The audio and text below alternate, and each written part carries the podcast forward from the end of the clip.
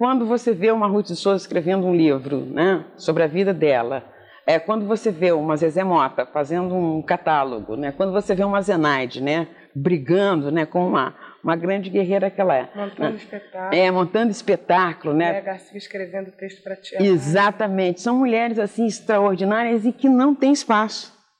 Porque o espaço não lhes é dado. 25 de julho é Dia da Mulher Negra Latino-Americana e Caribenha e Dia de Teresa de Benguela. E não podemos falar sobre esse dia sem considerar as particularidades do que significa ser uma mulher negra em uma sociedade marcada por um passado escravocrata. As mulheres negras são as mais atingidas pelas desigualdades sociais, principalmente no mercado de trabalho, e por consequência disso, também são as mais atingidas pela fome. Esses são dados da última pesquisa realizada pela Vigisam. E ainda, de acordo com o último levantamento do Departamento Intersindical de Estudos e Estatísticas, as mulheres negras são 65% das trabalhadoras domésticas no país, onde a maioria recebe menos que um salário mínimo, sem carteira assinada, e muitas vezes em condições análogas à escravidão. Apesar disso tudo, as mulheres negras americanas seguem sendo potentes e protagonistas na América Latina. E neste episódio vamos saber como surgiu essa data e o porquê da escolha do 25 de julho para celebrar o Dia da Mulher Negra de Teresa de Benguela, saber também um pouco mais sobre ela e qual o legado deixado. Isso e muito mais você acompanha aqui. Vem comigo? De repente, umas vozes na rua me gritaram negra. Negra, negra, negra.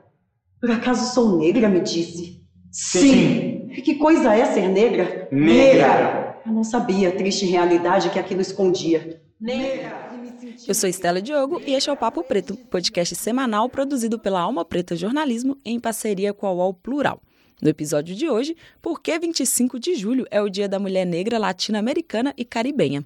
Mas antes de seguir, temos um recadinho para você. Potencialize a alma preta. Seja um aliado ou aliada da mídia negra no jornalismo investigativo independente. Contribua em catarse.me barra financie underline alma underline preta. Neste mês, você vem acompanhando aqui no Papo Preto o especial Amefricanas, pensado especialmente para o Julho das Pretas. Se você ainda não conferiu os demais episódios, não deixe de ouvir, que também está imperdível.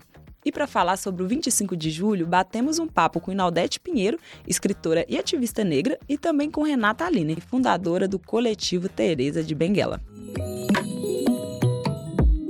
Dona Inaldete foi uma das mulheres presentes no primeiro encontro de mulheres negras, latinas e caribenhas que aconteceu em São Domingo, capital da República Dominicana, e foi de lá que surgiu a proposta de instituição do Dia da Mulher Negra. Mas também ela esteve presente no evento que precedeu este encontro, que aconteceu lá na Argentina. O que levou a acontecer é, é, esse evento foi o encontro de um encontro feminista internacional que esteve na Argentina em 1992.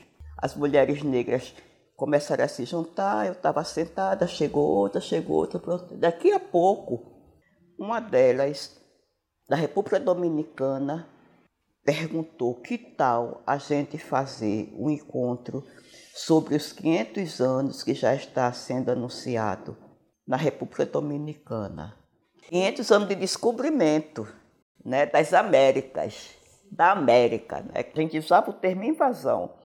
Invasão com destruição de pessoas, né? exploração de pessoas.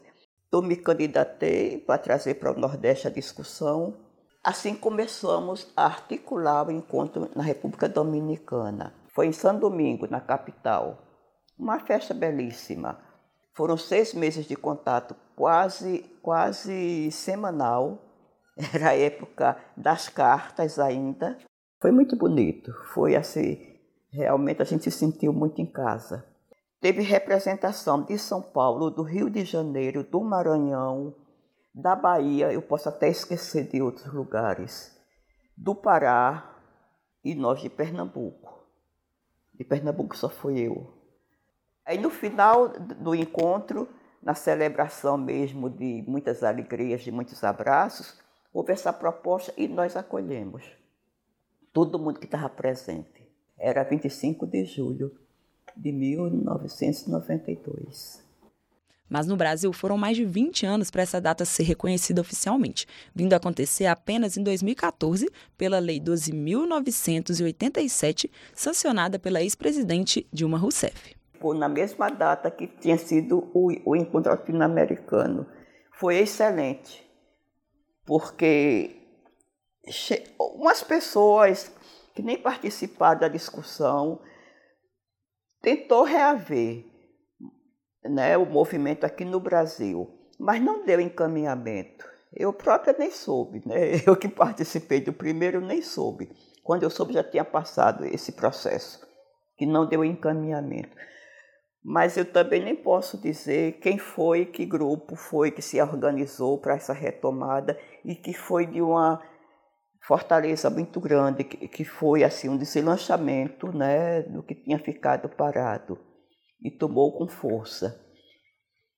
E acho que a gente vai continuar, porque o governo Dilma passou e o, 20, o 25 de julho está sendo lembrado, né? O dia 25 também passou a ser o dia de Teresa de Benguela, uma importante figura da nossa história que viveu na região da fronteira entre o Mato Grosso e a Bolívia no século XVIII.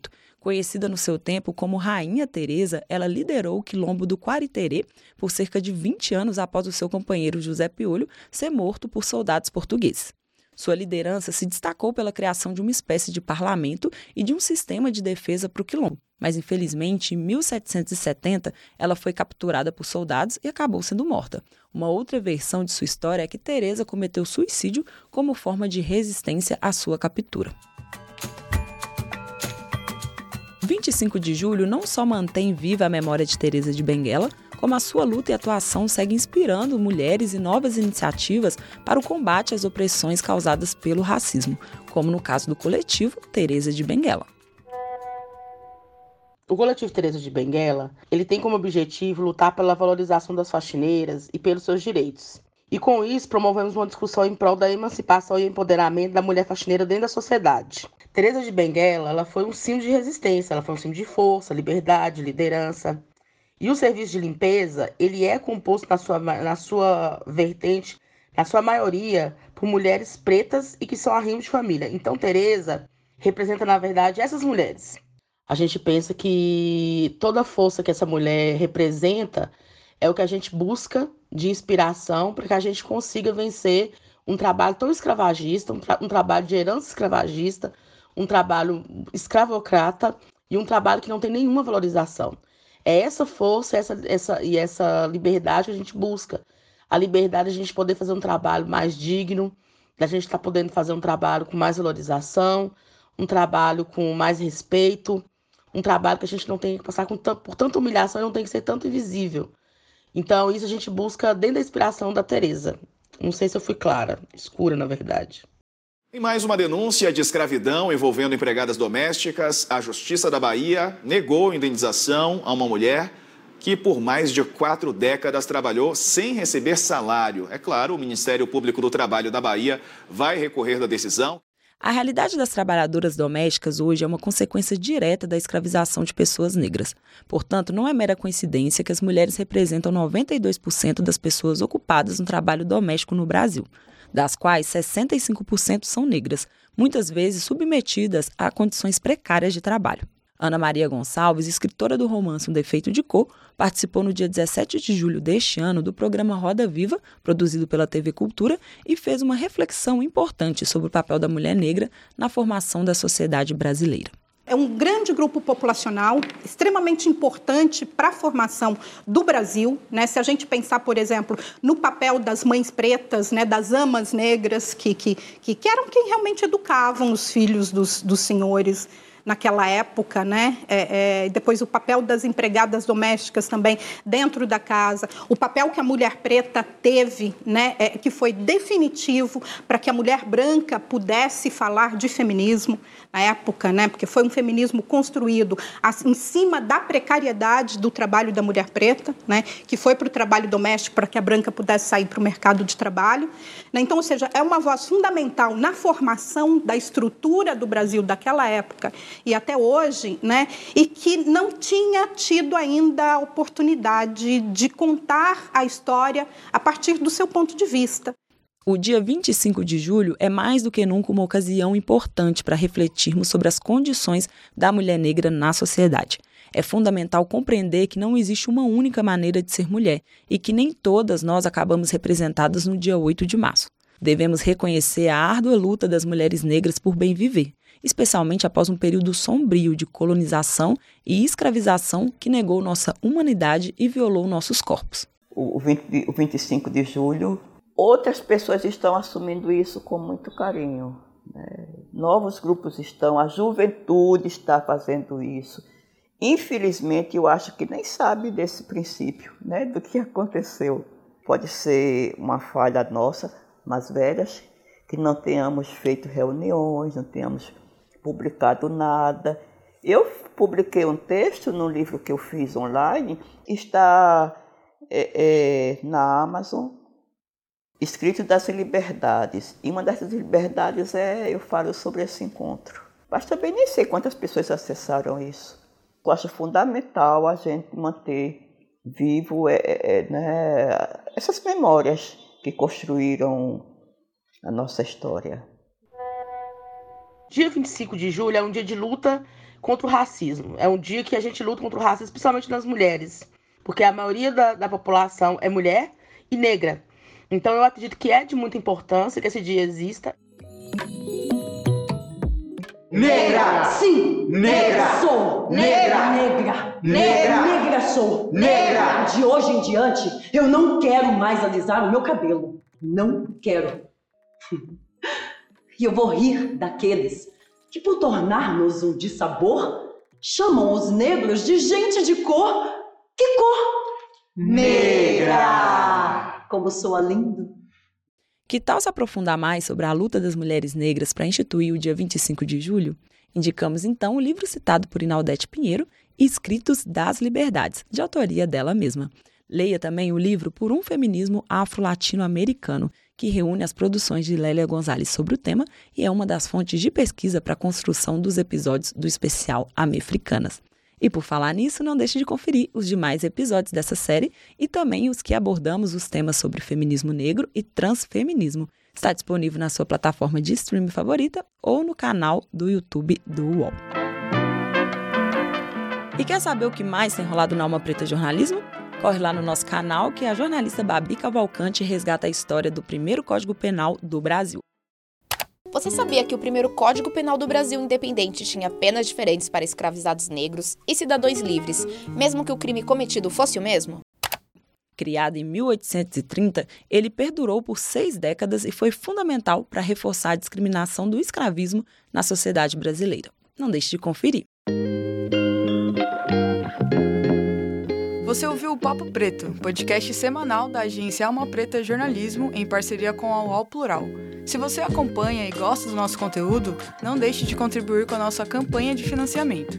Para doar, basta acessar catarse.me barra financie underline alma underline preta. Repetindo, catarse.me barra financie underline alma underline preta. Potencialize a alma preta e seja uma aliada da mídia negra no jornalismo investigativo e independente.